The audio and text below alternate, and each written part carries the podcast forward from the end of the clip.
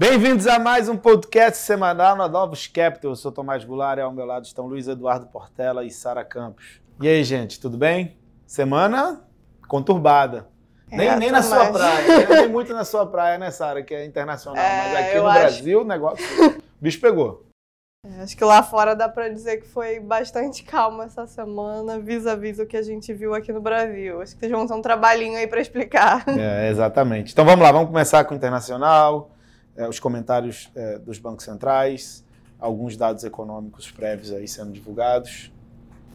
É, eu acho que essa de internacional que a gente, é, vale a gente comentar aqui hoje é essa questão dos juros, da comunicação do, do Banco Central, né, o mercado é, pra, em algumas regiões, como no Reino Unido, tem precificado é, mais alta de juros. Desde, desde o final de semana, quando a gente teve é, o Bailey, que é presidente do Banco Central da Inglaterra, dando uma entrevista, é, sinalizando que o Banco Central pode ter que agir, agir em breve. É, houve um aumento né, da expectativa da, de um aumento de juros por, por parte do Banco Central. É, a gente também teve o Pio, que é do BOE, ele é o novo economista-chefe do Banco Central da Inglaterra, é, dizendo claramente que para ele novembro é uma reunião é, viva né, em termos de decisão de política monetária. Então, é, bastante foco nessa questão das, das expectativas de, de inflação e da inflação de, de médio prazo, que pode fazer com que os bancos centrais é, tenham que, que agir. E aí, nesse, nesse sentido, né, alguns bancos centrais mostram maior disposição para agir, como é o caso do, do Banco Central da Inglaterra, apesar de, na nossa visão, é, ter uma, uma divisão bastante grande entre os membros lá dentro, mas eles estão é, com certeza é, mudando o tom da comunicação, outros bancos centrais já mostram é, um incômodo um pouquinho maior com essa, essa precificação, essa expectativa de, de aumento de juros. Né? A gente teve, por exemplo, alguns comentários de membros do Banco Central é, Europeu é, falando que existe uma inconsistência entre o, o, mercado e o guidance do Banco Central, é, já que as, as, projeções de inflação para frente elas estão abaixo da, da meta. Né? Interessante também que dentro ainda dessa entrevista do, do que é do Banco Central da Inglaterra, ele comenta que apesar de achar que o, o Banco Central é, tem sim algum espaço para aumentar os juros, porque a gente já passou é, pelo pior da crise, então não, não vê mais a necessidade é, de ficar com uma taxa de juros tão baixa. É, ele comenta que não vê necessidade de ir para um patamar restritivo. Ele, ele fala, ele comenta de, diretamente sobre o nível de, de juro, falando: olha, eu não vejo necessidade de juro ir muito além de, de 0,75. E aí a gente, porque a gente viu a precificação de mercado colocando juro na Inglaterra é, acima de 1%, num horizonte bastante curto. Ou seja, ele está tentando falar para o para o mercado que apesar de ver algum aumento, você está tendo uma. Ele, ele usou a expressão de overexcitement em relação é, à curva de juros, em relação aos juros. O mercado está esperando o juro demais. Então a gente tem. É, acho que isso é um ponto interessante lá fora. A gente também teve o Powell hoje, é, que é presidente do Fed, comentando, falando que está atento à inflação, é, confirmando que o que já está na expectativa do mercado, que o tapering é, deve começar é, agora em novembro, mas também na linha de falar, olha, é, eu não quero aqui atrapalhar a recuperação, eu tô acho que tem que começar a, a retirada de, de, a diminuição né, dos estímulos que estão sendo concedidos, então vai diminuir o que, que é o que, que é ritmo do que é, mas eu não estou vendo é, aumento de aumento de juros. A, as ferramentas do Fed elas, elas não podem lidar é, com questões de, de pressões pelo lado da oferta. E a gente ainda acha que a atividade tem um, um caminho aí para se recuperar, não está no pleno emprego, tem muita gente ainda é, desempregada em comparação com o nível pré-Covid.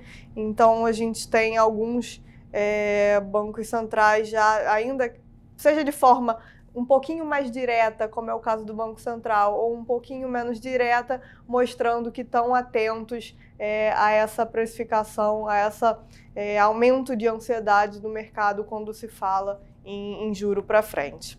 É, e além disso, o que a gente teve lá fora, acho que foram os dados de China, é, uma, uma, desaceleração que já, já era esperado, né? A gente é, teve questão de crise energética, de restrições de oferta, de é, pressão sobre o setor imobiliário, que a gente já conversou aqui em diversos é, podcasts. Acabou gerando ali uma nova revisão baixista de, de crescimento. A única coisa é, que vale ressaltar disso é que, apesar dessas novas revisões baixistas, é, houve uma diminuição de expectativa de easing por parte da China, muito em função da comunicação é, das autoridades chinesas, que parecem estar confortáveis, pelo menos até agora, com a, a desaceleração que, que acabou é, que está acontecendo, né? Ainda não parece ser um patamar de desaceleração que preocupe é, as, as autoridades chinesas. Então acho que, que é isso lá fora. E aí agora eu vou deixar para vocês comentarem um pouco da, de mercado, claro, de tudo que a gente viu essa semana e de Brasil, né, Portela? É, só começando pela parte internacional, né, acho que o destaque de tudo que, né, que a Sara comentou é, foi essa parte curta de juros né, no mundo que ficou bastante nervosa, tá? Então acho que o, o, o mercado americano né, de juros né, chegou a colocar no preço aí que o, o Fed vai começar a subir os juros já, já no, no, meio do ano, já de 22, então eles vão acabar ali o, o né, a redução ali do, dos estímulos e já iriam começar é, a subir juros. Né? A gente acha que, né, que é um movimento exagerado, não é o que o, que o Fed tem é, sinalizado, só que os números da economia americana né, seguem muito forte, a inflação ela vai seguir incomodando né, ao redor do mundo, por toda a quebra que a gente está tendo aí é, estrutural na cadeia produtiva, e isso vai continuar deixando esse mercado de juros nervoso. Né?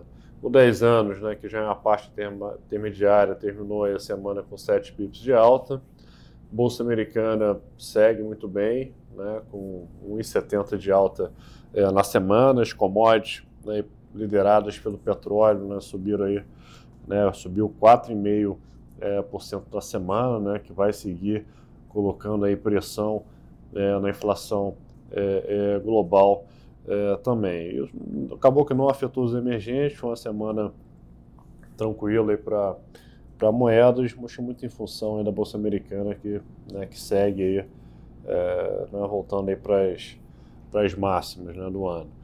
Só que né, Brasil né, sempre muito agitado, né, foi uma semana muito muito tensa aqui no, no, no, nos mercados.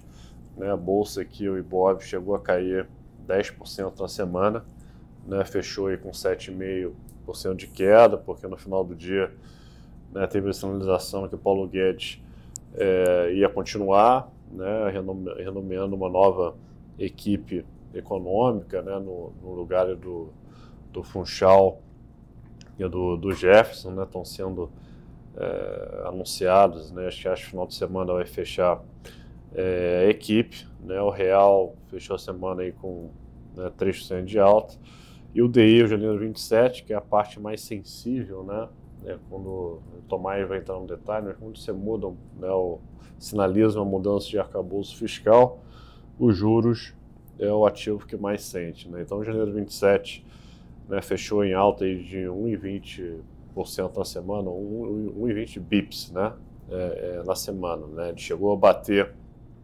hoje quase 13% de taxa né, no, no longo e fechou aí com ao redor de do redor de 12%, né? ele voltou aí 100 bips é, da máxima aí com um pouco de melhora é, é, é, no final do dia. Né? Só falar um pouquinho antes de percepção de mercado, né? que, que, que eu acho aí que o mercado está tá no foco. Né? Então a gente teve a primeira discussão do, do furo do teto, né?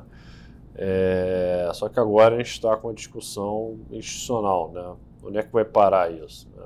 É, vão ser aí 80, 90 bi é, a mais né? E, né? e fora do teto ano que vem. Quando começar a tramitação no Congresso, isso vai aumentar. É, após isso, eles vão mexer no, no, no BNDES, voltar é dar dinheiro subsidiado. Então o mercado está um pouco sem essa âncora, né? E para piorar, durante o dia teve especulação que o Paulo Guedes ia sair. E a gente acha que ele não sai porque não tem nome para entrar no lugar dele. Né? Porque se entrar algum político no lugar dele, a gente vai ter o fatiamento ali do, é, do Ministério, vai ser recriado o planejamento. É, e aí que você vai para uma incerteza sem fim. Né? Eu acho que o mercado ele, ele precisa é, acho que ter o cenário na mão para funcionar corretamente, mesmo que o cenário seja bem ruim. Tá? Agora, quando você fica na, na incerteza, sem previsibilidade, você fica, a gente fica aqui, não, não tem fantasma. Né? Você, você vai andando e não sabe onde é que vai, vai terminar. Mas fala um pouquinho, Tomás, das mudanças bem relevantes na parte fiscal que a gente teve essa semana. Bom, a gente teve é, a divulgação do, do, relatório da PEC dos precatórios. É, era onde poderia vir qualquer alteração com relação à dinâmica do teto de gastos. É, a gente chegou no final de semana meio que com a informação de que o Bolsonaro bateu o martelo de que queria 400 reais é, para o Auxílio Brasil de qualquer maneira, e os 400 reais a gente não conseguiria é, colocá-los é, dentro do teto de gastos para o ano que vem. Então, é, é, ficou uma dúvida, né? o próprio Paulo Guedes chamou, é, foi fazer uma, uma conferência e falou que a gente está na dúvida, ou a gente vai ter um waiver aí de, de um ano para poder, poder gastar mais, justamente para acomodar esse pequeno espaço aí no, no teto de gastos, ou a gente vai fazer uma mudança é, é, com relação ao período de apuração, né? Que antes, como você faz o orçamento no meio do ano, na hora de você fazer o orçamento no meio do ano, o seu teto de gastos, é, é, é como ele pega a variação é, do IPCA, ele pega justamente a, a, variação do IPCA até o meio do ano, né? Que é justamente o período onde você faz o orçamento mas as despesas no orçamento elas acabam acontecendo no final do ano. Né? Então, na hora de você dar o reajuste do salário mínimo, você dá o reajuste do salário mínimo pela inflação do ano corrente, não por aquela inflação em 12 meses, tá? só para deixar claro que é em 12 meses, acontecida até o meio do ano. Então, isso sempre dá um descasamento, né? Dá um descasamento sempre, porque você pode reajustar o teto por um tipo de despesa e aquelas suas despesas obrigatórias que são reajustadas pela, pela inflação, em 12 meses, é, é, se a inflação em 12 meses acelerar ou desacelerar do meio do ano para o final do ano, é, isso gera uma diferença grande no espaço que você tem é, para aumentar despesas. Então a opção foi justamente essa: você é, é deslocar é, o espaço que você é, analisa né, essa, essa inflação acumulada e, e aí você abriu é, mais espaço no teto de gastos, justamente é, o necessário para acomodar essa maior, essa, essas, essas despesas. Então, o é, que, que foi a percepção do, dos economistas, de uma forma geral, é de que você estava simplesmente usando um subterfúgio para aumentar a despesa em ano eleitoral. Né? Você está aumentando principalmente uma despesa temporária e não permanente, porque você não achou a fonte de financiamento, dado que a reforma do IR não foi para frente. E aí, com isso, é, você coloca em dúvida, né? Ah, o regime fiscal é mesmo, né, de âncora do teto de gastos. A gente, quando vai olhar para frente, a gente vai esperar uma dinâmica de despesa desse tipo dado que na necessidade o, o Congresso e a Presidência da República correram para é, fazeram ajustes no teto e não ajustes nas despesas. Então, isso trouxe total desconfiança com relação à trajetória futura das despesas. Isso é, é, é muito relevante para a trajetória das variáveis econômicas do Brasil. É, e aí, por isso que você teve toda essa, essa reação ao mercado. E, é, antes de tudo, né, como o Paulo Guedes é um defensor do teto, é um defensor é, da, da, da, das variáveis fiscais, e aí abaixo dele você tinha o Bruno Funchal como secretário do Tesouro, você tinha o Jefferson Bittencourt também que falava muito com o mercado, que era uma pessoa muito importante dentro do ministério, e essas pessoas elas estão ali como representantes do Tesouro, é, para que a gente não tenha uma expansão é, é, é das despesas e para que a gente é, respeite as regras fiscais.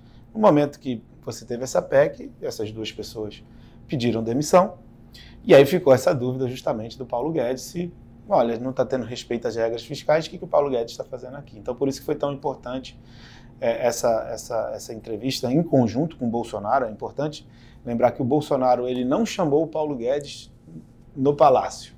O Bolsonaro foi em direção ao Paulo Guedes e chamou uma entrevista lá depois. Então, mostrando é, a força do Paulo Guedes ainda com o Bolsonaro, né, apesar de você desrespeitar as regras fiscais. É, e não só é, e também manda um recado para a classe política em Brasília, dado que a gente vai ter essa tramitação da PEC e você pode alterar os valores, é, colocando um rombo ainda maior aí é, para o ano que vem. Então acho que por isso que foi tão importante é, esse sinal do final do dia. É, qual, qual vão ser os próximos passos, né? Acho para todo mundo ficar atento, né? Acho que a gente, acho que o mercado ganhou uma, uma batalha aí que a equipe econômica a princípio fica, né? Todo mundo acha que o Guedes ele fica é, meio para garantir que não piore do ponto que a gente está, né? Em termos de piora fiscal, né? Só que a gente sabe que a ala política está muito forte, mas acho que como o Bolsonaro foi hoje lá no Ministério da Economia, né, sentou, fez uma coletiva junto, mostrou que eles se assustaram hoje com a dinâmica é, é, é, dos preços. Né? Então, principalmente quando os juros começam a sair do controle, ele afeta muito a economia. O impacto disso vai ser semana que vem, reunião do Copom. Né? O Banco Central vai ter que acelerar o ritmo é, de alta, né? porque a gente vai ter aí mais fiscal, vai ter uma incerteza né? com o arcabouço fiscal também é, daqui para frente. Consequentemente, vamos ter uma inflação é, mais alta. Então, com o fiscal mais frouxo, você precisa da política monetária mais apertada. Né? E tudo indica, né, Tomás, que acho que o consenso está indo aí para uns 150 bips de alta semana que vem. E uma Selic final maior. Também. E uma Selic uma, né, maior, né? Então, a gente já está voltando a falar de dois dígitos é, na Selic, né, infelizmente. É, e o mercado está aí colocando um prêmio de risco para ser uma alta superior a 150. Então, day curto, você pega o day curto de final de ano, está né, quase com duas de 175 é, é, bips de alta. Né? Então, para você ver como é, que uma decisão política você pode aí, criar um estrago grande é, é, na economia. Tá? Então, semana que vem vai ser importante para a gente ver como vai ser a tramitação da PEC precatórios na Câmara. Né? Acho que está tá marcado para ser votada. Muito importante não ter emendas, né? não subirem o valor, para aí a gente ter outra batalha no Senado, né? para não ter mudanças novamente. Então é isso. Essa semana, muito, muitas informações, muitas decisões efetivamente uma dinâmica muito negativa para os ativos brasileiros, dada a importância de você tratar as variáveis fiscais da forma correta. Acho que passa um recado muito importante para Brasília, de que não se pode brincar com economia e a gente espera que eles tenham entendido bem é, o recado do que eles podem e não podem fazer. É isso, pessoal. Isso. Obrigada a todos e até semana que vem. Até semana que vem. Um abraço.